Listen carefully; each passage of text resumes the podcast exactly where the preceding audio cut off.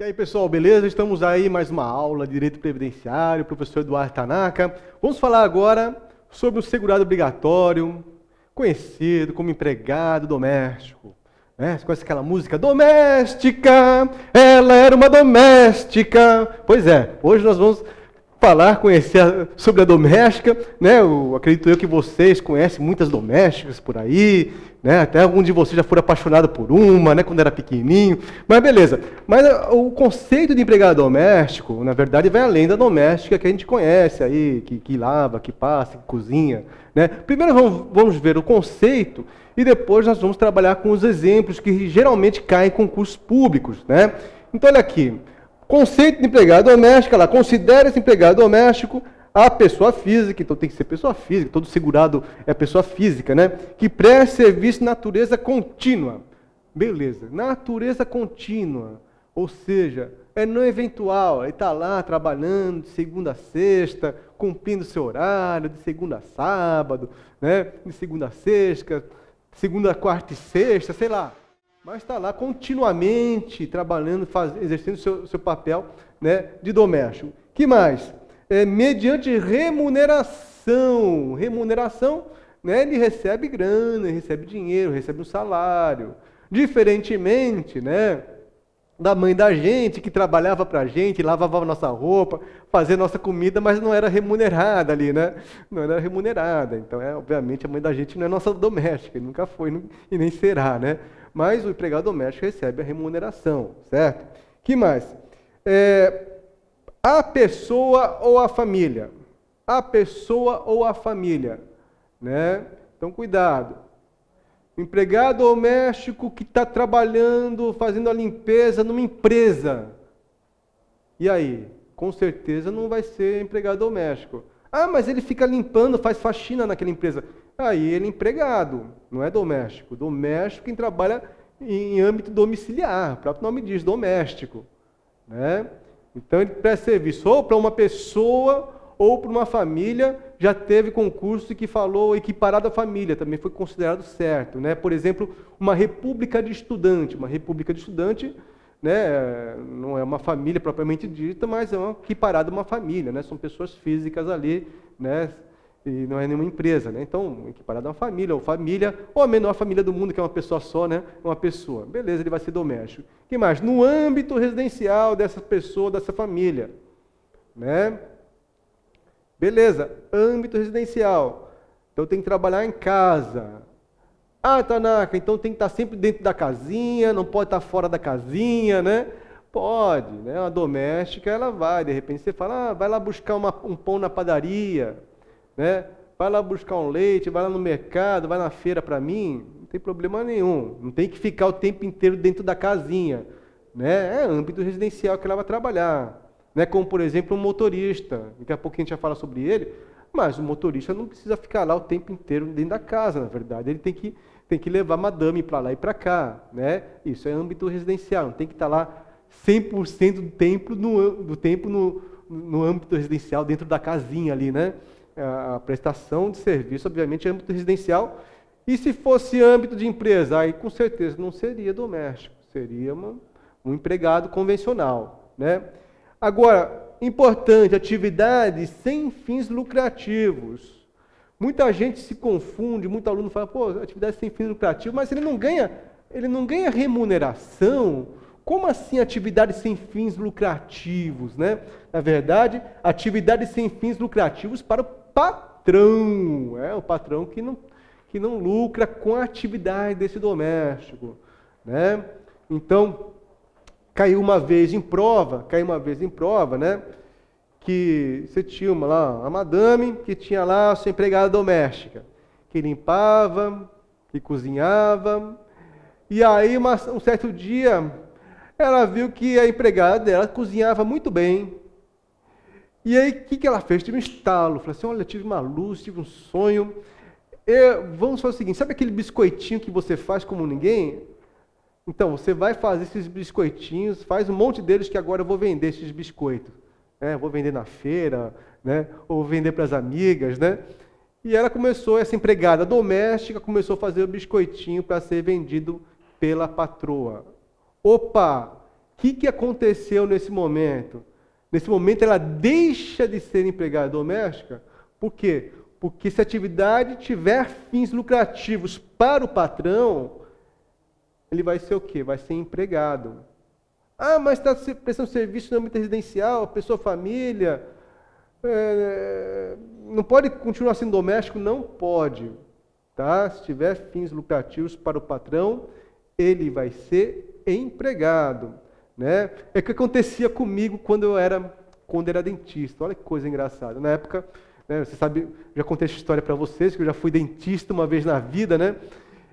Agora não, né? Agora eu não sou mais dentista, mas eu, eu acho bem legal. Eu adoro a profissão da odontologia, né? Eu acho muito bonita a profissão. Mas, quando eu era dentista, o que acontecia? Eu tinha uma empregada doméstica que ela trabalhava em casa de manhã. Trabalhava de manhã, fazia o almoço, aí depois do almoço, lavava as coisas, limpava, e à tarde ela ia para o meu consultório para fazer a faxina no consultório, todo dia à tarde.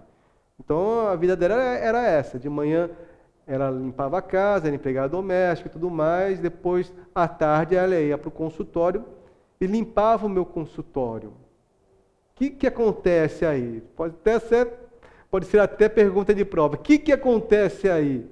Né? Tá certo? Ela era empregada doméstica? Não. Na verdade, o certo eu eu teria que ter feito dois registros em carteira para ela, né? Um como empregada doméstica, trabalhando meio período, né, de manhã, por exemplo, né, trabalha lá meio período, a empregada doméstica. E outro registro como empregada, porque a partir do momento que ela ia lá limpar o meu consultório, aquela atividade tinha fins lucrativos para mim, que era patrão. Né? Não era âmbito residencial, era um âmbito de consultório ali. Né? Então, na verdade, ela deixa de ser empregada doméstica quando estava lá trabalhando no meu consultório, fazendo a faxina do consultório. Entendeu? Beleza? Então vamos lá. É, nós temos aí, foi aprovada recentemente, né, você sabe disso, a Lei Complementar do Empregado Doméstico.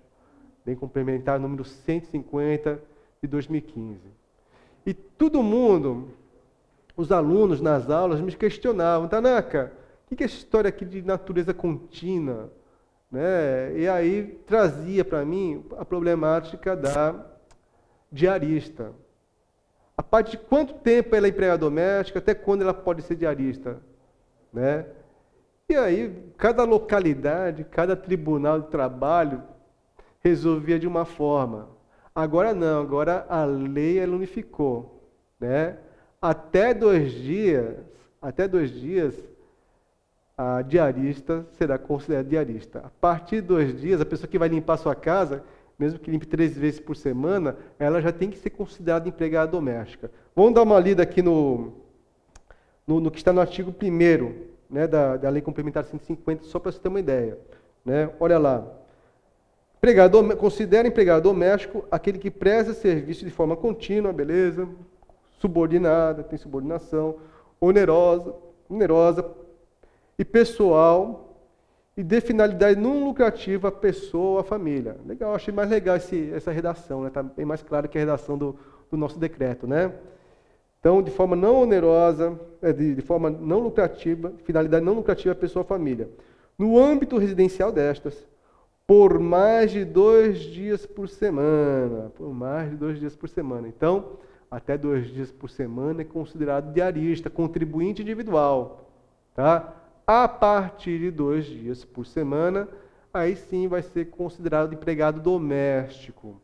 E outro detalhe que a Lei Complementar 150 trouxe é que a, é, ela veda que a contratação de menor de 18 anos para desempenho em trabalho doméstico. Né? Ou seja, além dessas situações, a pessoa tem que ter mais de 18 anos conforme a Lei Complementar número 150 de 2015. Tranquilo? Legal. Então vamos dar uns, alguns exemplos e depois a gente vai fazer uma, alguns exercícios sobre empregado doméstico. Né? Olha, eu tenho um, uma amiga minha, que ela é muito rica. Né? A Maria, você conhece a Maria? Maria é muito rica. Uma amiga minha, muito, muito, muito. Pense numa mulher rica, toda rica, anda, anda com joias pelos dedos, pulseira de brilhante, né?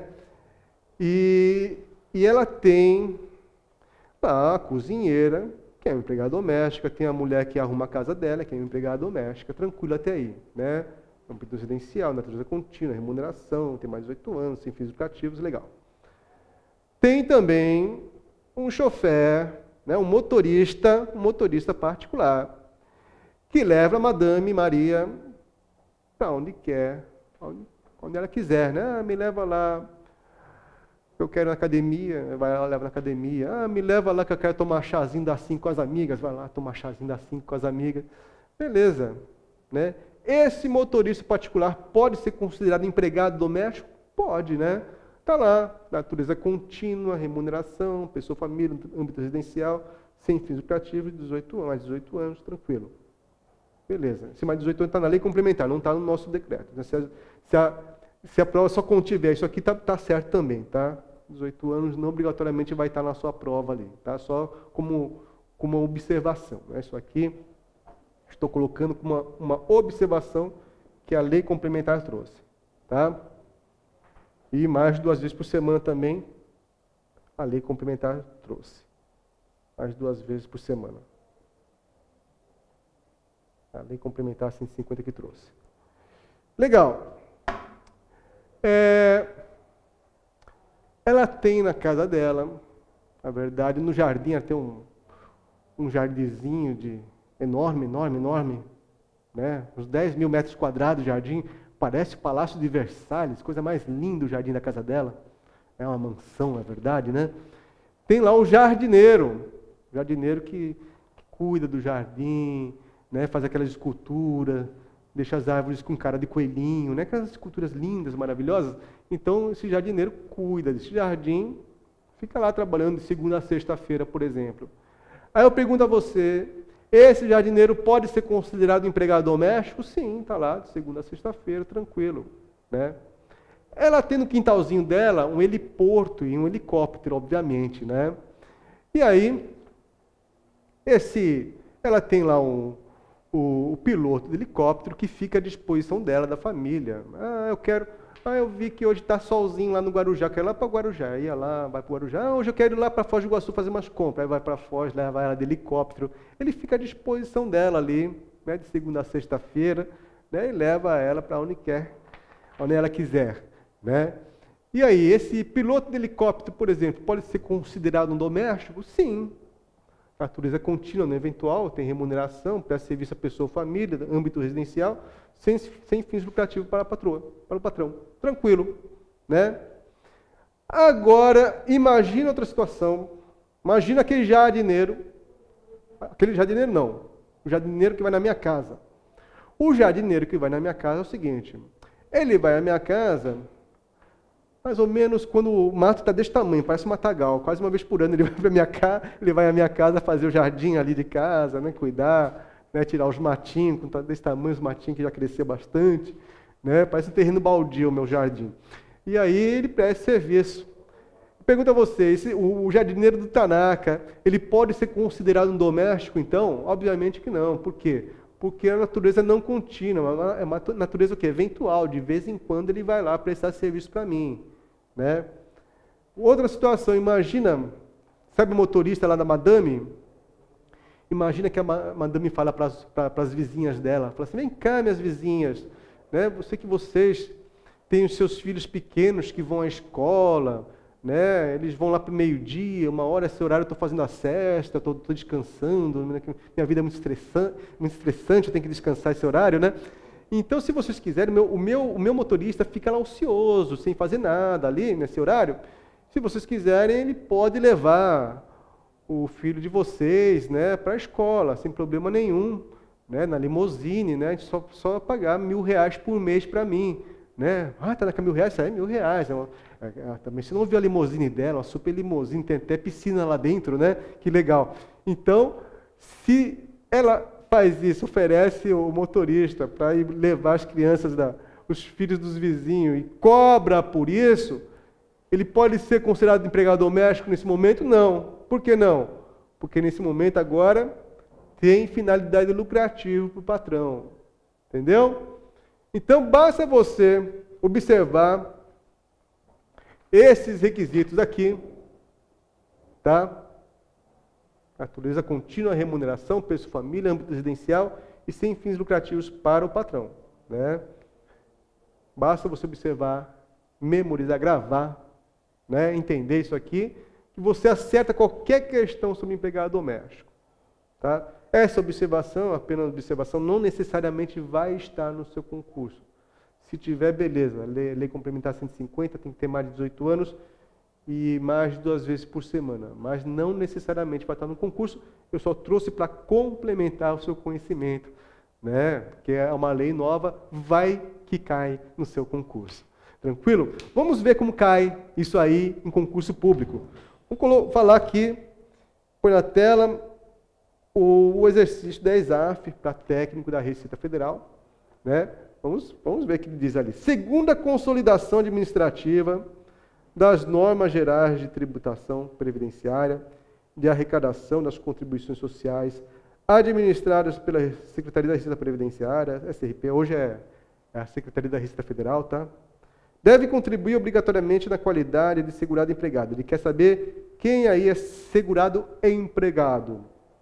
Primeiro item, o diretor empregado. Opa, diretor empregado, acabou, né? empregado, né? Conta uma historinha que seja promovido para cargo de direção da, de sociedade anônima, mantendo as características inerentes à relação de trabalho. Sim, o diretor empregado, nós vimos que ele é empregado. Na parte 1 ali da, dos empregados, nós vimos isso, né? Tranquilo. Segundo item, o trabalhador contratado por tempo certo, por empresa de trabalho temporário, também né, empregado, trabalhador, contratado por empresa de trabalho temporário também é considerado empregado. Então, sim, sim, até agora, né? Terceiro item, aquele que presta serviço de natureza contínua, mediante remuneração, a pessoa, a família ou a entidade familiar, tá vendo? Uma entidade familiar, né, que pode ser uma república de estudantes, né? No âmbito residencial desta, em atividades sem fins lucrativos, e aí? Ele praticamente copiou colou o conceito de empregado doméstico. Então aí não está falando de empregado, não. Está falando do quê? De empregado doméstico. Então você vai colocar não. Então fica sim, sim, não. Então a resposta aí é D de dojo. Uma é D de dojo? Beleza. Vamos fazer mais uma questão, essa questão de técnico do INSS 2005, né? Então a gente faz essa questão, coloca na tela aqui, né? E vamos então corrigir a questão técnico INSS 2005. Tá lá. Carlos Afonso foi contratado pela esposa de um fazendeiro para ser seu motorista. Beleza. A esposa, uma mulher lá, uma madame, não importa madame de quem, se é esposa de fazendeiro, se é esposa de, de empresário. Sua função é transportá-la da propriedade rural onde mora para os locais que ela desejar. Legal, âmbito residencial, propriedade rural, não importa se é rural, se é urbana, âmbito residencial, ela vai para onde ela desejar, cumprindo jornada horária de seis horas de trabalho, beleza, com uma folga semanal. Opa, tem, então tem continuidade, né, natureza contínua, certo? A inscrição de Carlos no regime geral da Previdência Social será obrigatória na qualidade de. Então, ele trabalha de âmbito residencial, sem fins lucrativos, para a pessoa que é madame, né, natureza contínua.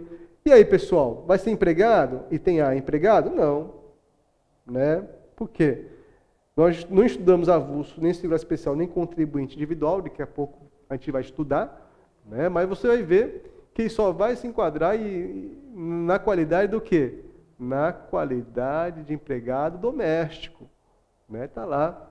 Mas se você ler o, o, exercício, você vai ver que tem todas essas qualidades aqui, né? Presta serviço, né? tem jornada e tudo mais.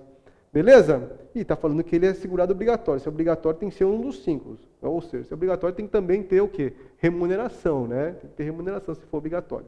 Beleza? Então, resposta é de Eduardo. Tranquilo? Marca aí do Eduardo, empregado doméstico, né? E aí nós estamos aí no final da nossa aula de empregado doméstico.